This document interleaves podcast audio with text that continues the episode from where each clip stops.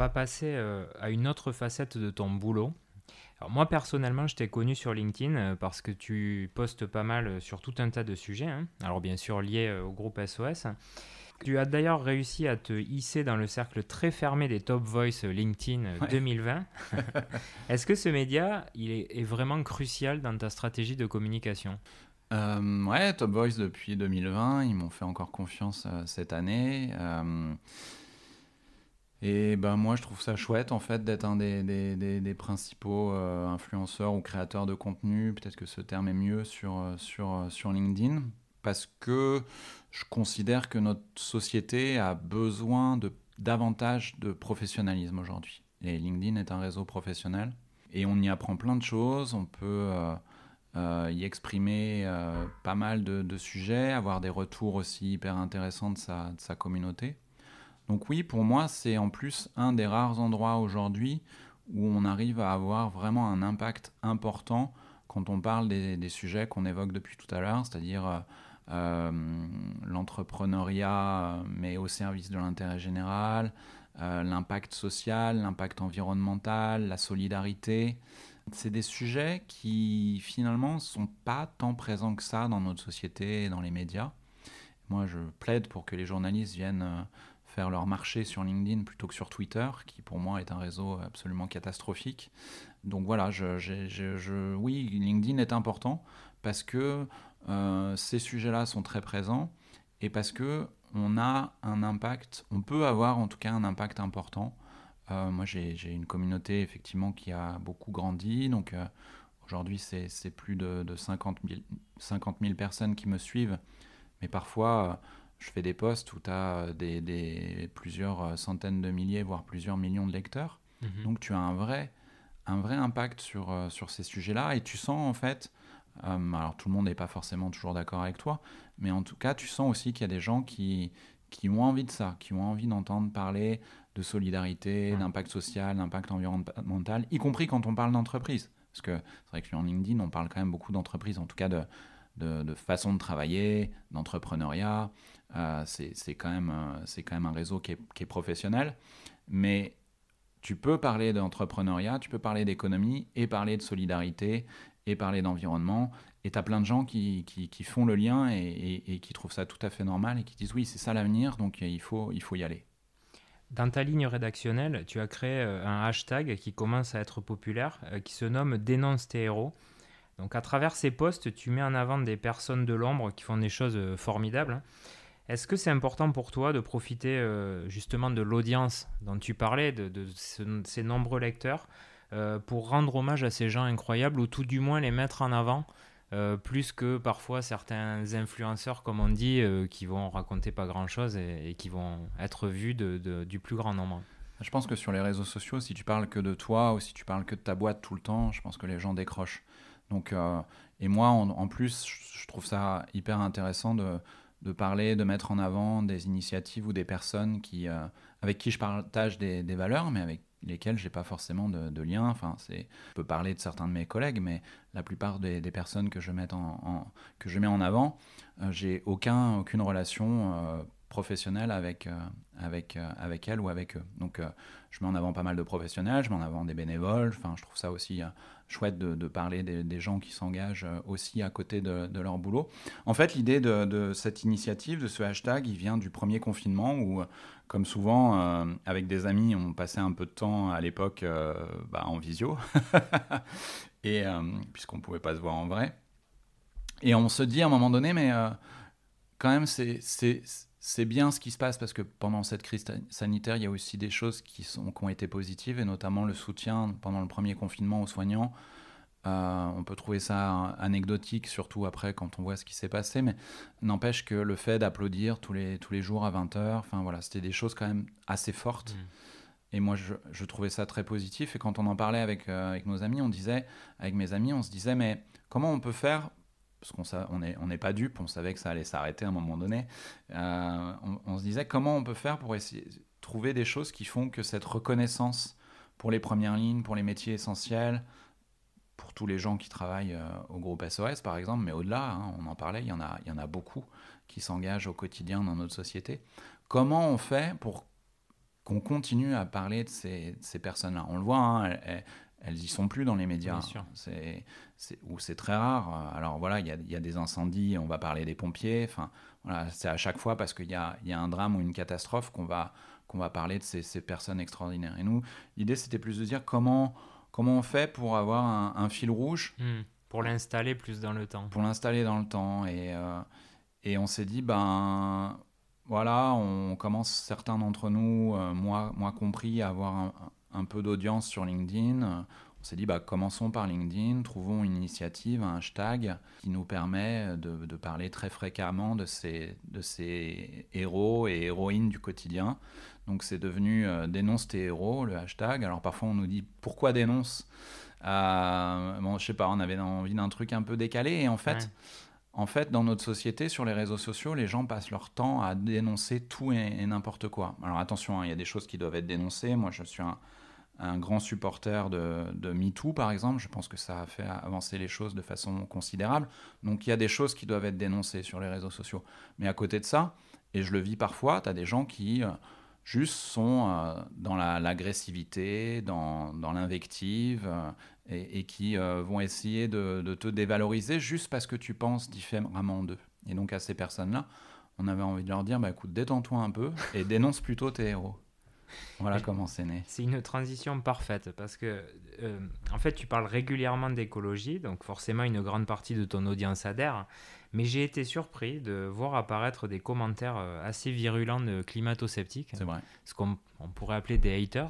Ouais, ouais, on peut les appeler comme ça. Euh, comment va-t-on réussir à convaincre ces gens qui semblent quand même en nombre Parce que quand je regarde euh, parfois tes posts et les commentaires en dessous, j'en vois 4-5. Mm. Je me dis, mais les mecs, c'est des trolls ou ils, ils sont sérieux? J'ai Vraiment, des fois, parfois, j'ai du mal, quand je vois en plus les réponses, comme tu disais, assez agressives, à me demander si s'il y a quelque part cette part de provocation pour essayer de, de, de générer un débat ou si vraiment c'est un, ouais, un schéma de pensée, je sais pas. Je pense que c'est un schéma de pensée. Enfin, je crois que les personnes comme moi qui, qui sont engagées notamment dans le secteur associatif ou qui euh, font du bénévolat, qui travaillent sur la question environnementale, je pense qu'on a parfois un côté un peu bisounours et on oublie qu'il y a des gens qui ne sont pas d'accord avec ça, qui veulent pas évoluer, qui veulent pas plus de solidarité, qui veulent pas euh, changer pour, euh, sur la question environnementale. Je pense qu'ils sont minoritaires et quand je regarde mes posts, quand je, j'écris sur, sur la question environnementale, quand je parle de, Greta Thunberg qui déclenche des, des, torrents de haine.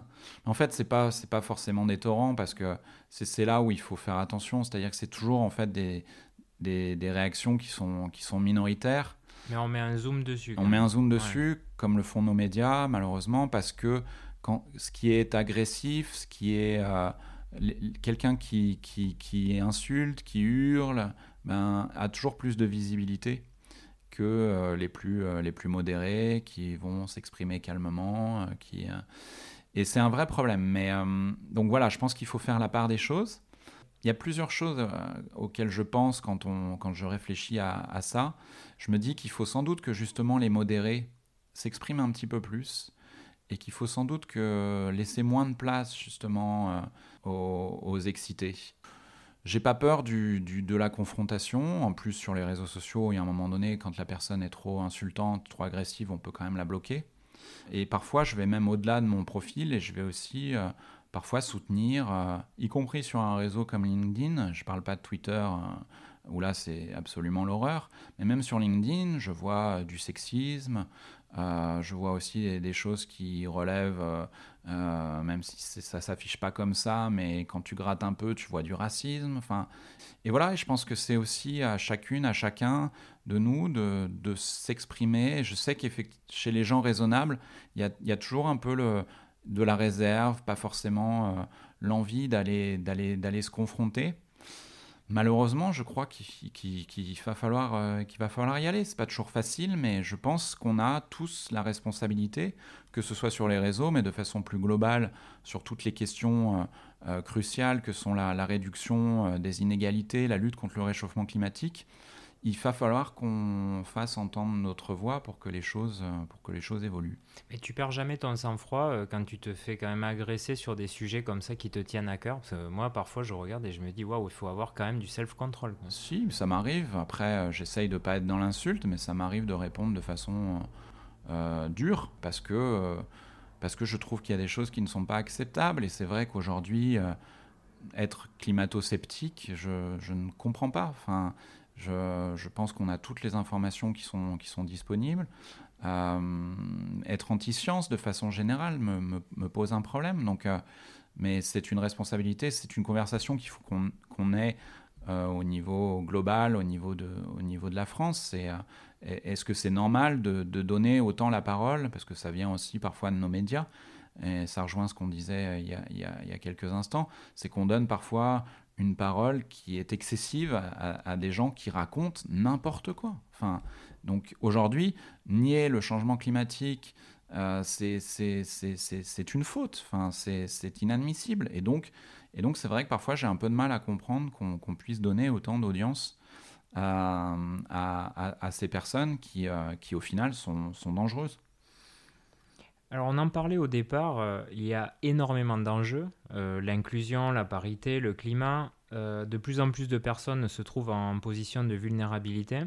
Est-ce que toi, tu as une feuille de route avec des priorités ou l'objectif du groupe SOS est d'essayer d'adresser tout simultanément à égale force, on va dire?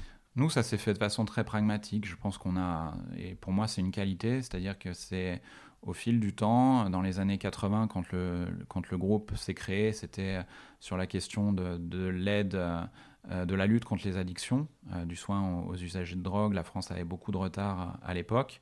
Et puis très vite, la question de la lutte contre le VIH, parce que évidemment, dans les années 80, c'était quelque chose d'extrêmement euh, présent. Et, et, au fil du temps, euh, voilà, on s'est aperçu qu'il y avait d'autres problématiques liées euh, aux personnes qu'on accompagnait, la problématique du logement. Donc, on a commencé à faire pas mal de choses sur, euh, sur l'hébergement d'urgence, sur l'accès au logement. Et puis après, quand les personnes sont stabilisées, vous vous rendez compte que si elles travaillent pas, ça va pas. Donc, on a commencé à créer des entreprises d'insertion. Donc voilà, c'est aujourd'hui la transition écologique. On fait beaucoup de choses en matière de transition écologique. Euh, la culture, on, est très présent sur la question de l'accès la, de à, tous pour, pour une culture de, qualité. On se développe aussi au niveau international parce que on, raisonner euh, de façon franco-française aujourd'hui, c'est euh, c'est pas c'est pas satisfaisant. Et ça se fait, oui. Je pense qu'on a un grand mérite, c'est ça, c'est d'être pragmatique et de faire confiance à nos équipes qui sont sur le terrain, qui voient au quotidien comment, comment ça se passe, euh, qui nous disent parfois bah, il faudrait euh, corriger le tir sur certains aspects ou créer des nouveaux établissements et, être réactif en fait. Et quand il y, y, a la crise migratoire, euh, ça fait ça fait dix ans qu'on est sur ce sujet-là. Eh ben, on est capable, parce qu'on est hyper pro, euh, d'accueillir euh, des, des, migrants, des réfugiés très vite, sur, avec un nombre de places important. On l'a fait l'année dernière avec ce qui s'est passé en Afghanistan. On vient de le refaire avec la, ce qui se passe avec la guerre en Ukraine. voilà, donc c'est être pragmatique, repérer des, problèmes. Bon, ceux-là, ils sont assez évidents, mais il y en a qui sont peut-être moins flagrants, enfin, ou en tout cas tout le monde en parle, par exemple, de la désertification des territoires ruraux.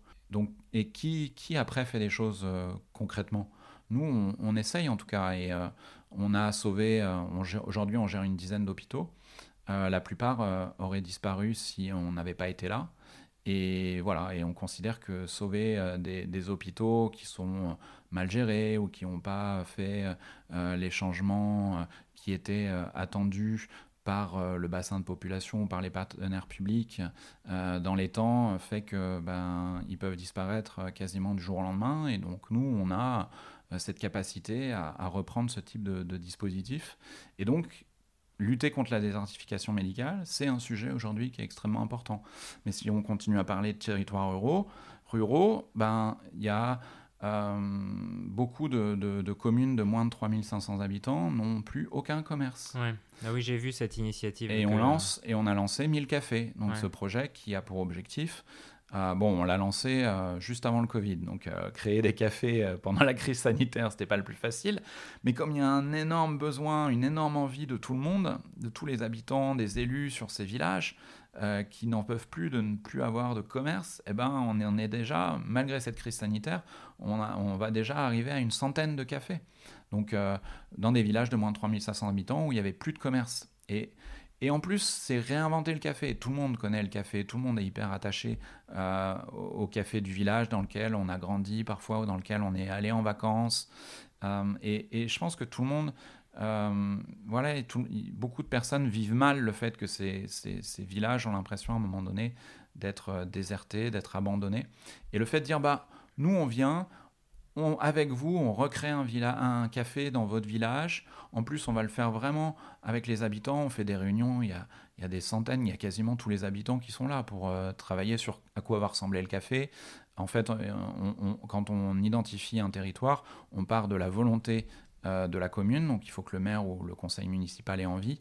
Et puis est-ce qu'il y a un porteur ou des porteurs de projets qui ont envie? Et donc à partir de ça, on se met en marche, l'équipe 1000 cafés se met en marche et donc va faire des réunions avec tout le monde pour dire bah voilà vous avez besoin de quoi, euh, à quoi va ressembler demain le café et c'est pas juste un café, c'est déjà génial d'avoir un café, parfois un resto, parfois une épicerie, mais en plus on peut rajouter plein de trucs. Tu peux rajouter un relais poste, tu peux rajouter distributeur d'argent, tu peux rajouter accès à Internet, tu peux faire office de tourisme, tu peux faire des expos, donc l'aspect culturel dont on parlait plus tôt.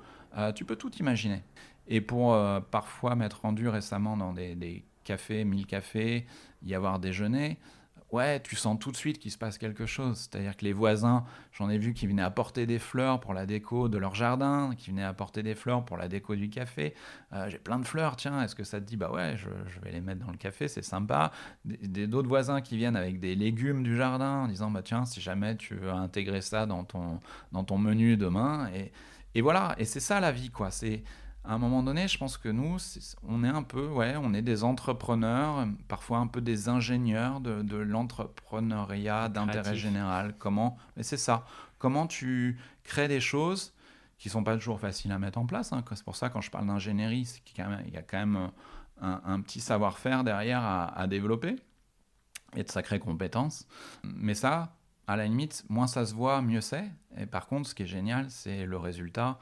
C'est ces gens qui, euh, qui ont le sourire, en fait. C'est ça, finalement, parce que euh, des fois, c'est difficile d'expliquer ce que, ce que fait un acteur comme le groupe SOS. Si tu rentres dans le détail, ça peut être vite très technique. Euh, mais en fait, c'est finalement assez simple. C'est rendre la vie plus agréable au plus grand nombre, en fait. Hmm.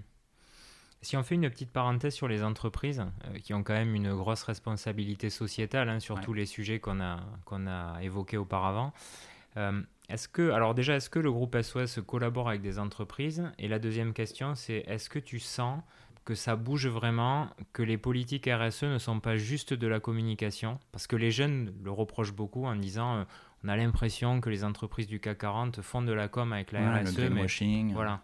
Donc toi, c'est quoi ton, ton point de vue là-dessus? Nous, on a toujours, euh, comme on est pragmatique, on a toujours travaillé avec des entreprises quand on pensait qu'elles étaient euh, vertueuses. parce que un moment, tu peux avoir besoin euh, de l'argent des entreprises pour développer des projets euh, d'intérêt général. Et, euh, et si les pouvoirs publics ne peuvent pas tout faire et si tu n'arrives pas à trouver des donateurs, eh ben, les entreprises, ça peut être un bon moyen aussi de développer des projets qui, ont du sens. Nous, on travaille beaucoup, on réactualise en permanence. C'est pas simple, hein, de, une, une, charte en fait sur avec qui on peut travailler avec qui on s'interdit de travailler. Euh, donc, euh, d'ailleurs, le, travail est en train d'être euh, refait parce que le monde évolue, les choses changent, les entreprises aussi. Donc, voilà, c'est un travail qui, à mon avis, doit être fait assez, assez régulièrement. ça nous est arrivé de travailler avec des entreprises et de décider d'arrêter parce que nous on considérait que ce qu'elles faisaient n'était pas compatible avec, avec nos valeurs. C'est pas arrivé très souvent, mais c'est arrivé et ça peut sans doute encore arriver à, à l'avenir. Moi, je considère que les entreprises, effectivement, elles ont un rôle majeur à jouer et, euh, et de toute façon, les entreprises qui ne vont pas faire cette transition, elles vont disparaître, à mon sens. Donc, euh, moi, je fais partie de, de, réseaux comme le mouvement Impact France euh, et on est très clair, hein, on dit que les entreprises, quelles qu'elles soient, mais notamment et surtout les grandes entreprises, doivent évoluer sur quatre dimensions l'impact social, l'impact environnemental, la gouvernance, d'avoir une gouvernance davantage partagée et la répartition de la richesse. C'est comment on, répartit mieux cette richesse. Est-ce que c'est normal euh, aujourd'hui, au moment où euh, le président de la République euh, annonçait par exemple la fin de l'abondance, on apprenait par le même jour qu'il y avait un record en matière de distribution des dividendes sur le deuxième trimestre en France. Donc il y a un grand écart qui parfois, et qui se retrouve parfois dans une même entreprise. C'est-à-dire qu'il y a des grandes entreprises dans lesquelles le dirigeant peut gagner 300, 400, 500 fois, euh, je ne pense pas exagérer, euh, ce que mm. gagne le plus petit salaire. Après, on peut dire que c'est un débat quasiment philosophique, et peut-être que ce l'est, mais est-ce que c'est normal, euh, alors qu'on va, on va, on va nous dire, enfin, notamment en cas de crise, que ce soit dans une entreprise ou, ou au niveau du pays, quand ça tangue un peu, qu'il faut qu'on soit tous sur le même bateau euh, c'est des choses qu'on a pu entendre euh, avec la crise sanitaire notamment et qu'on va sans doute entendre avec la crise énergétique et qu'on peut entendre dans les entreprises voilà, quand, quand il y a un vent contraire.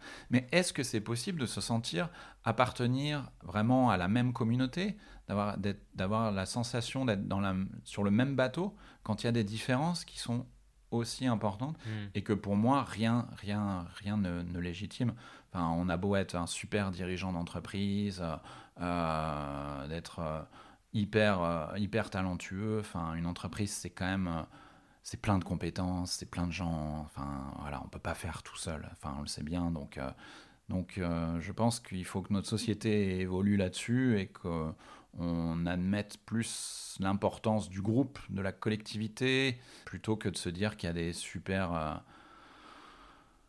super entrepreneurs, euh, oui, il y a plein de gens brillants, mais euh, moi je pense qu'aujourd'hui ceux qui sont le plus brillants, c'est aussi finalement ceux qui, sont, font preuve de, plus d'humilité aujourd'hui, et qui acceptent justement de se remettre en cause, de se dire tiens, euh, cette personne-là qui vient de nous rejoindre dans l'entreprise depuis deux mois, c'est vrai, elle n'est pas là depuis longtemps, mais là, elle, a, elle a dit un truc, tiens, c'est pas con, parce que le regard extérieur, c'est pas, c'est pas, c'est pas absurde des fois. Donc je, pense qu'il y a vraiment des, des, des, mythes à, à, combattre, notamment celui du, du, du, super dirigeant qui, euh, ce serait grâce à lui que l'entreprise serait florissante. Je suis, pas, je suis pas certain. Mais ça, interroge un peu ce qu'est la réussite dans notre pays. Moi, c'est des choses sur lesquelles j'ai envie m'exprimer davantage. C'est quoi réussir aujourd'hui? Et c'est vrai qu'on vient, ça explique peut-être la situation dans laquelle on est. Hein. La, réussite, c'était beaucoup le pouvoir, l'accumulation, euh, donc euh, accumuler le plus possible, consommer le plus possible, avoir le plus de pouvoir possible. Et voilà, je me demande si c'est pas ça un peu qui nous envoie dans le mur. Donc, euh, donc ça veut dire aussi changer la façon dont on voit le succès. Est-ce que le succès, c'est parce qu'avoir des responsabilités, gagner de l'argent, c'est bien, mais est-ce que c'est pas aussi la façon dont on se comporte avec les autres? Les jeunes qui nous écoutent hein, sont les futurs chefs d'entreprise, euh, les futurs salariés ou tout simplement les acteurs de, la société de demain et, de la transition euh, bah, qui va être nécessaire. Qu'est-ce que tu as envie de leur dire? Bah Déjà de, s'écouter. Déjà si on réfléchit par rapport à, eux, parce que je crois que c'est quand même ça qui est important, c'est d'être bien dans ses baskets à titre individuel. Parce que là on parle beaucoup de changer les choses, euh, s'engager pour la société. Mais je crois que tout ça, en tout cas si je réfléchis par rapport à mon parcours à moi et par rapport au parcours que je vois autour de moi, c'est que c'est des gens quand même qui sont bien dans, ces, leur vie, qui à un moment donné vont pouvoir faire des choses pour les autres, pour la société. Donc c'est pas forcément égoïste de, de, commencer par se dire qu'est-ce que je veux moi, qu'est-ce que je veux faire, dans quel environnement je suis bien, dans quel métier je m'éclate? Euh, et je pense que c'est bien de commencer par ça. Et, et d'ailleurs, de plus en plus, on voit que l'environnement dans lequel on est bien, le métier dans lequel on est bien, c'est souvent, c'est de plus en plus euh, lié aussi à, une forme de responsabilité. Est-ce que, est que je travaille dans une entreprise qui, qui fout le bordel dans la, planète, dans la planète, dans la société, ou au contraire qui essaye de, de limiter son impact sur l'environnement, de bien se comporter avec ses salariés, etc.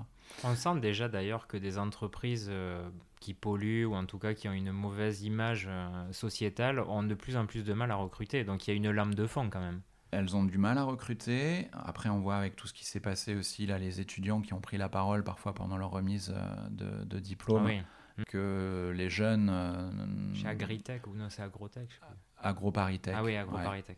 Notamment, tu en as eu d'autres.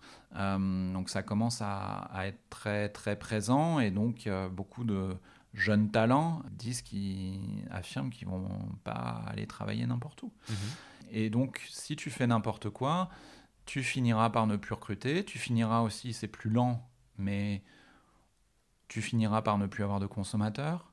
Euh, on le voit sur tout ce qui se passe autour de, la, Coupe du Monde euh, au Qatar. Moi, personnellement, j'ai décidé euh, que je, je, ne regarderai pas un match de la Coupe du Monde de foot, ce qui me coûte un peu, mais finalement, c'est pas grand-chose non plus par rapport à, aux conséquences quand même, somme toute assez dramatiques de l'organisation de cette, euh, cette, Coupe du Monde. Euh, bon bah voilà, si, tu organises une Coupe du Monde et que t'as personne devant ta télé, t'as l'air con à un moment donné. Euh, on n'en sera pas là encore, c'est encore un peu tôt, mais, mais on sent quand même qu'il y a quelque chose qui va vers ça. Et donc si tu es une entreprise, que tu décides de faire n'importe quoi parce que à court terme c'est plus rentable, et on le sait, hein, c'est vrai que mal se comporter avec ses salariés, avec ses fournisseurs, euh, avec ses clients quelque part aussi, quand tu fournis des, des, services qui ne sont pas de, super qualité. Bon, bah tout ça, euh, quand tu fais n'importe quoi sur la question environnementale, tout ça à court terme, c'est cool, ça coûte moins cher. et moi, je considère que c'est de la concurrence déloyale d'ailleurs, et, et, ça pose la question, ça aussi c'est quelque chose qu'on défend beaucoup au sein du mouvement Impact France, c'est quand est-ce qu'on va réussir à évaluer l'impact de toutes les entreprises françaises, par exemple. Et euh, il y a le Nutri-Score qui se développe. Pourquoi tu n'aurais pas un impact score qui te dirait, euh, ben, en termes d'impact social, cette entreprise, elle est verte, orange, rouge? Je caricature. Hein. Mhm. En termes d'impact environnemental, vert, orange, rouge. En termes de répartition de la richesse, c'est ultra rouge parce que justement, le dirigeant, il gagne 500 fois plus que le petit, plus petit salaire et que les dividendes, c'est indécent j'exagère un peu, je caricature, mais c'est pour euh, essayer d'expliquer les, choses. Et à ce moment-là, ce sera aussi plus facile pour euh, les clients, les consommateurs, de choisir à qui euh, ils confient en fait ben, leur porte-monnaie. Quoi. Donc, donc voilà, on plaide beaucoup là-dessus et on plaide aussi pour qu'à un moment donné, cette question de l'impact soit liée aussi à la fiscalité.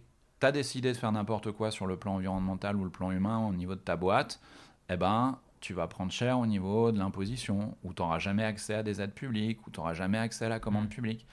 Pour moi, c'est du bon sens. Je m'interroge toujours un peu sur pourquoi ce débat-là n'est pas plus présent aujourd'hui en France. Je pense que ça passe pas mal par les jeunes aussi et par l'éducation. Il faut sans doute plus de culture économique pour savoir que eh ben, il y a une différence entre une entreprise euh, cotée en bourse qui quand même, in fine, va chercher à maximiser euh, les profits et une PME qui a pour objectif premier de rémunérer, c'est de payer les salaires de ses salariés. Quoi. Donc voilà, il faut apprendre un peu ça et puis, et puis finalement, je pense qu'au fur et à mesure, ces débats vont être de plus en plus émergents et on demandera aux entreprises de montrer clairement quel est leur, euh, leur, impact. Je parle des grandes entreprises, en plus on a besoin des grandes entreprises.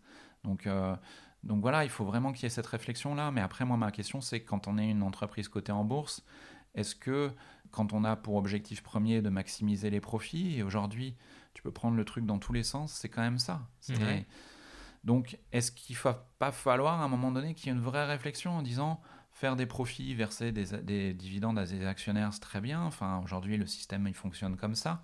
Mais est-ce qu'il ne faut pas un plafond? Est-ce qu'il ne faut pas un plafond? Est-ce qu'il ne faut pas collectivement qu'on soit capable de dire là, c'est plus possible. Tu peux plus verser de dividendes parce que à côté de ça, euh, on manque d'argent pour euh, euh, les hôpitaux, pour l'école, pour l'énergie, pour l'eau. Enfin, on voit.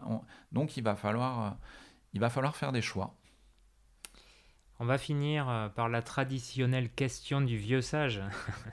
si tu devais donner euh, un conseil aux jeunes euh, qui cherchent leur voie, tu leur dirais quoi avec ton expérience? Bah, Je commençais à le dire un peu plus tôt, ouais, de s'écouter. je pense que c'est ben, il faut écouter le plus grand nombre de, personnes possible hein, quand on, dans ses choix individuels, dans ses choix d'entrepreneur, dans ses choix professionnels. Euh, c'est jamais, c'est jamais mal d'écouter euh, des conseils, de, prendre des avis. Enfin, il faut le faire au maximum. Mais à un moment donné, euh, on décide soi-même, surtout quand c'est des choix en matière d'orientation, pour choisir sa formation, son futur métier, sa future entreprise. À un moment, on, on est seul face à la décision. Donc, donc oui, prendre regarder autour de soi, faire du bénévolat, faire des stages, écouter euh, les avis euh, de ses proches, de personnes qui sont moins proches. Enfin, ça, je suis à, fond pour ça, le faire le plus possible.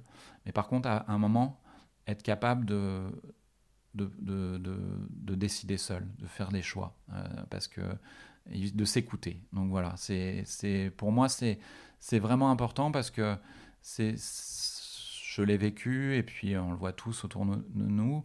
Je pense que parfois on, fait des choix parce que euh, euh, on a peur de déplaire, parce que euh, la pression sociale. Enfin, donc voilà, je pense que le vrai enjeu pour cette nouvelle génération, mais elle me semble plutôt être sur le bon chemin, c'est d'arriver à savoir ce que fondamentalement, au fond de soi, on a envie pour soi, et puis et puis aller. Un grand merci Nicolas. Euh, merci pour ton temps, merci pour euh, tout ce que tu nous as raconté et qui est passionnant. J'encourage euh, les auditeurs à te suivre parce que finalement, à travers toi, on voit concrètement ce que fait le groupe SOS et toutes les initiatives. Et puis aussi, on peut débattre sur tes prises de position. Avec grand plaisir. J'ai passé un super moment. Et puis oui, à chacun de dénoncer ses héros. un grand merci et puis bonne journée à tous. Merci beaucoup.